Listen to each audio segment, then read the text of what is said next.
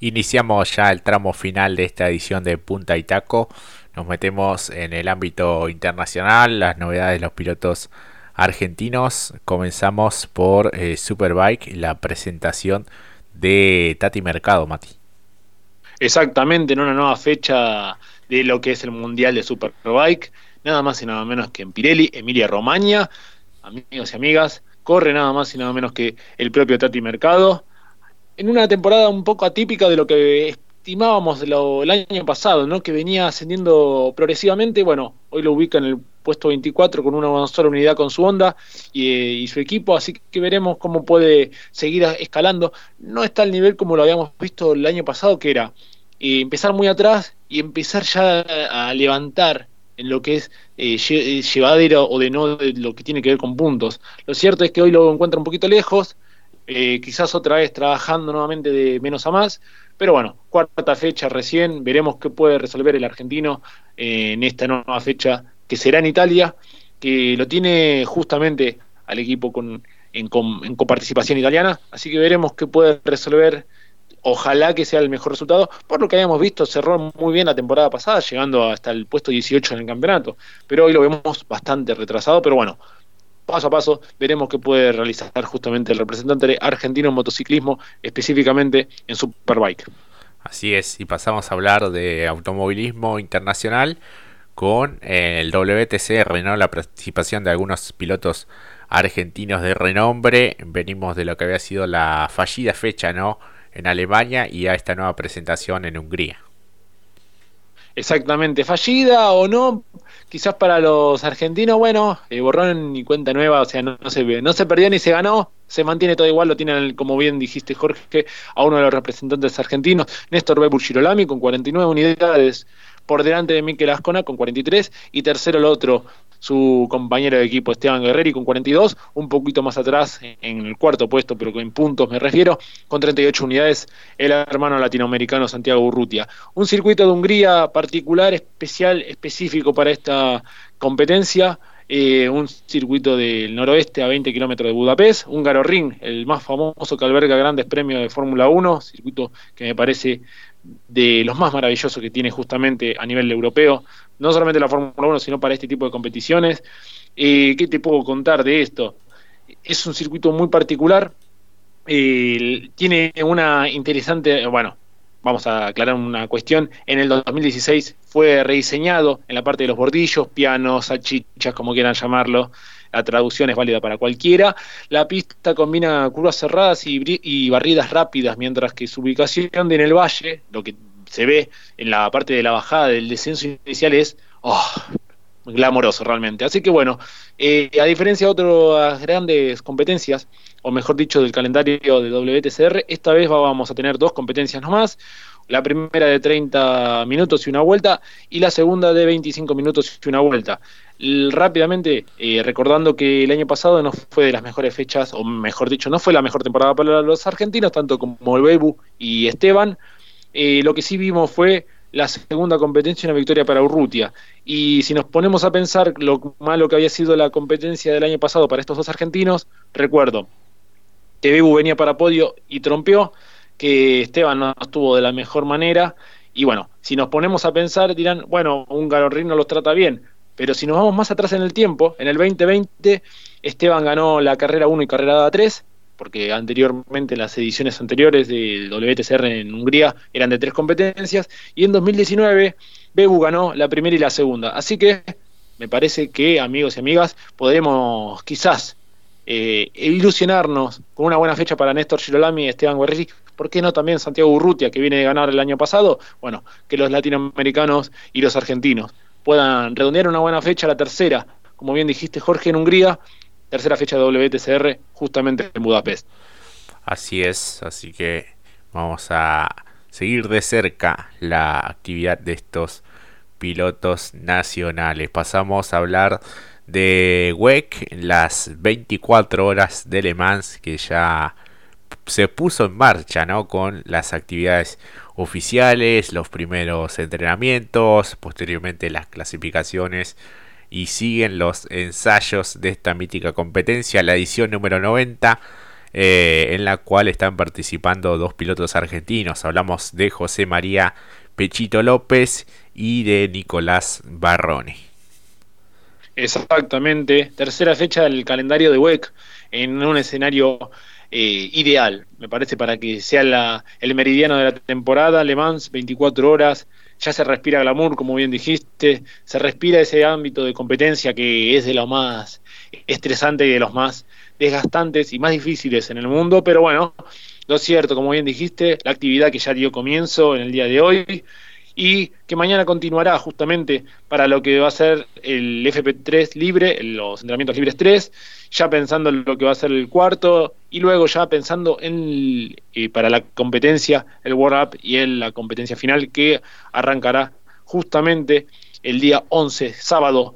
Así que bueno, veremos qué, qué circunstancia nos trae.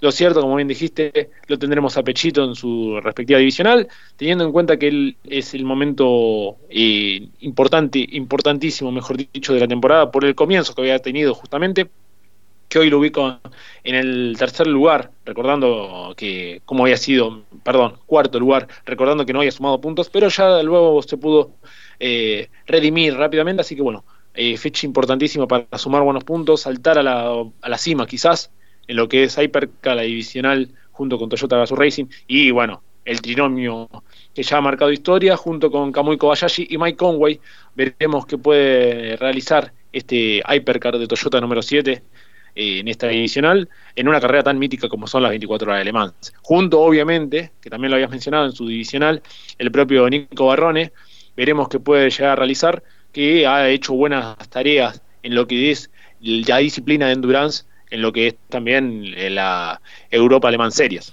Así es, en la clase LMGT AM eh, de Amateur, que es eh, la, divisional en la que compite en esta competencia emblemática de la resistencia con una Ferrari 488 GT Evo.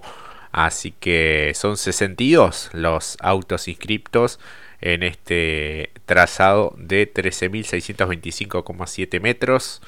La carrera puntualmente va a comenzar el día sábado a partir de las 11 de la mañana de nuestro país, así que vamos a estar siguiendo de cerca eh, tanto a Pechito López como a Nico Barroni. Exactamente, y seguramente el sábado estaríamos hablando de ello también en algún momento de la noche, así que bueno, eh, básicamente también no solamente tendríamos WEC, sino que también tenemos Fórmula 1, Jorge mejor el fin de semana no se puede poner, ¿no? Realmente. Eh, gran premio de Bakú.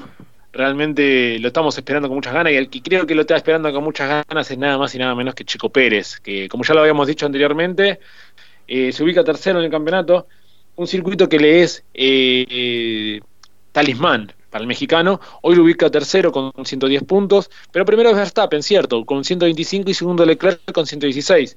Lo interesante acá es que Chico ganó el 2021 en el 2019, porque en el 2020 no hubo competencia, en el 2019 fue sexto y en el 2018 fue tercero tras partir octavo.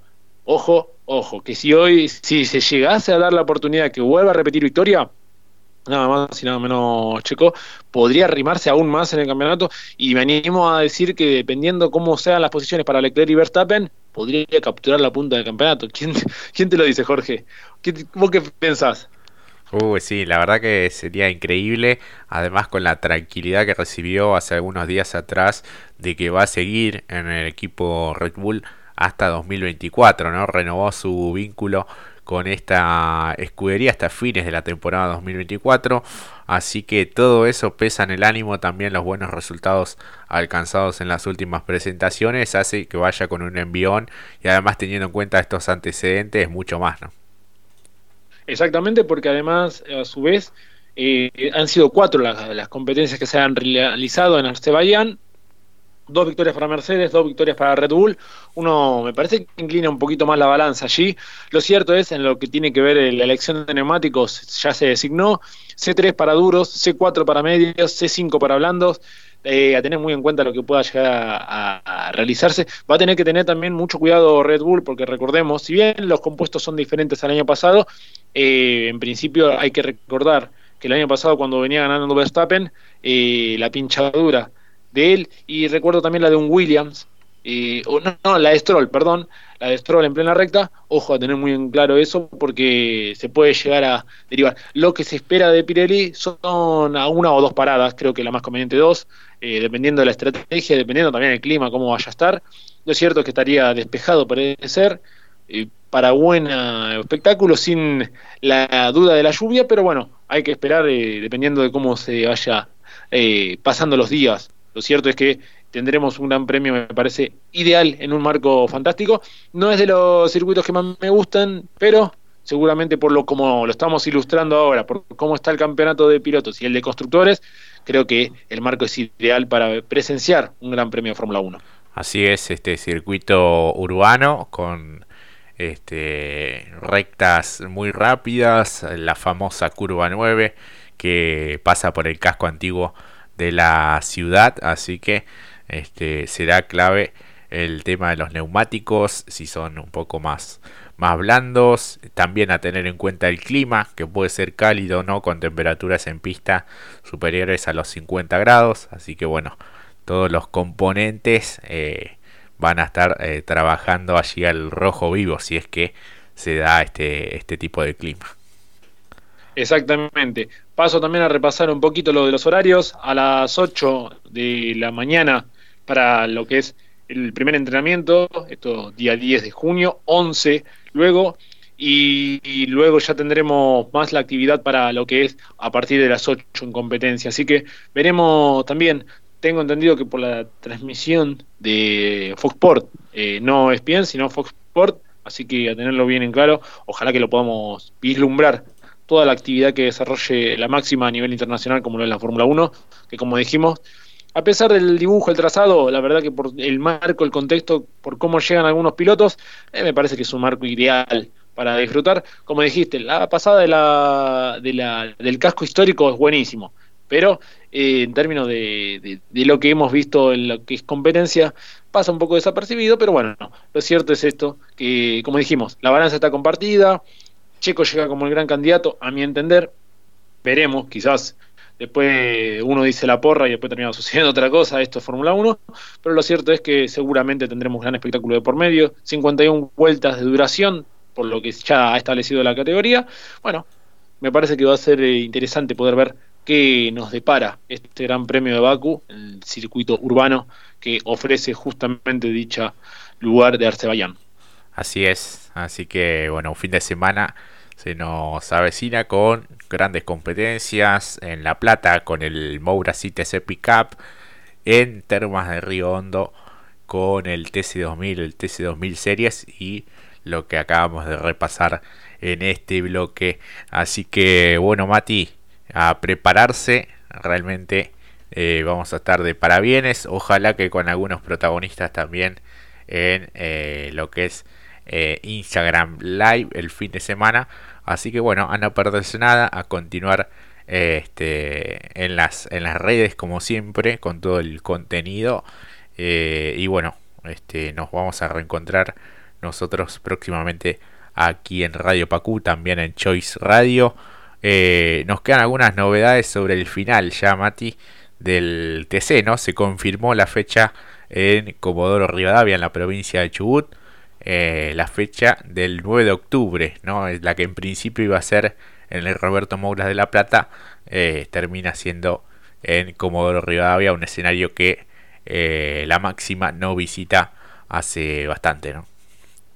Sí, exactamente, y si alguna novedad quedó ahí en el tintero, el año que viene tendremos TC en Buenos Aires, confirmado también la plaza, pero para el año que viene, así que bueno, grandes novedades para cerrar de alguna manera el programa de hoy. El, puedo anticipar algo, ¿no? Para el sábado, que vamos, a estar bien acompañados, vamos a tener a, Piñeiro y a Blas. Entonces, yo lo doy ahora, después puede pasar que nos pase algo en el medio. Pero yo ya lo tenía que decir, Jorge, ¿qué crees? No, puedo, no lo puedo hacer, no lo puedo llevar, lo tenía que decir. Está muy bien, está muy bien. Sí, un Blas Sevchek que, bueno, querrá tomarse revancha de las últimas presentaciones, así que vamos a ver cómo lo trata el fin de semana en el Mouras de La Plata, el piloto de Dodge y Piñeiro, bueno, el multicampeón de karting, el piloto de La Matanza con el Chevrolet. Así que bueno, para todas las, las hinchadas. Me había quedado pendiente un saludo de la, este, de la anterior edición. Este, para los amigos del TC de Atilra, seccional General Rodríguez, habían estado ellos en el circuito de Rafaela, ¿no? Disfrutando de la fecha del TC, nos hacían un poco un comentario de lo que es, son las eh, condiciones edilicias del circuito, lo que tiene que ver con la infraestructura, eh, con la condición de los, de los baños, ¿no? Es una cuestión a, mejorar, ¿no? Es, eh, es algo que este, es un comentario recurrente en cada una de las visitas en algunos autódromos, ¿no? Este, que no se ayornan y que no están a la altura de un semejante espectáculo y que parece ser que la categoría tampoco exige demasiado. Así que bueno, eh, no hay que olvidarse, como bien vos decís siempre, eh, que las categorías también la hacen los pilotos, los autos, obviamente los equipos, pero también sobre todo el público más teniendo en cuenta eh, los precios que habíamos mencionado en horas previas a la competencia y la cantidad de gente que se acercó y que estaba para ya sacar la entrada previo. Así que como se los menciona cuando están, que decimos, o como se escucha en la transmisión, hace empezaron la caravana ya hace dos semanas atrás, bueno, también hay que ofrecerle eh, un, algo de calidad, ¿no? Eh, un poco de cariño, como decimos siempre, ¿no? Eh, ya sea desde las transmisiones o las plataformas que ofrece la categoría, bueno, también hay que ofrecerle al que va, al que se acerca, que, que pasa el frío, porque como le, se le aplaude cuando vemos, uh, mirá, está colmado y todavía no es ni miércoles, bueno, también ofrecerle algo higiénico y estable y en buena calidad y en, buenas condiciones por la cantidad de dinero que también se ha desembolsado para cada uno de ellos y del público para habituar justamente y pasar los tres días eh, en lo que como nosotros decimos una verdadera fiesta. Así es, así que bueno, es una cuestión a prestar atención, veremos si las autoridades eh, se hacen eco de esta cuestión, así que bueno, nos vamos despidiendo, Mati. Un gran placer ha sido compartir esta edición con vos. Ha encantado, encantado, en especial cuando lo que necesitamos para cortar la semana es hablar un poquito de automovilismo, así que agradecerles a ustedes porque nosotros estamos acá gracias a que ustedes nos escuchan, vamos a decir la verdad, si no seríamos, como decíamos del 2020, si no seríamos dos locos hablando solamente de esto que tanto nos apasiona y nos gusta, si lo podemos compartir con ustedes mucho mejor todavía, así que los esperamos el sábado, haremos lo posible para tener a dichos pilotos amigos de la casa también porque han salido por nuestro programa radial, así que desde ya muchísimas gracias por la compañía de siempre. Así es, y muchísimas gracias también a los que nos estuvieron saludando por el Día del Periodista en las últimas horas. Así que gracias siempre, es muy bienvenido el cariño, que es eh, recíproco y que lo expresamos siempre a cada instante. Un gran abrazo para todos y nos vemos la próxima. Chau chau.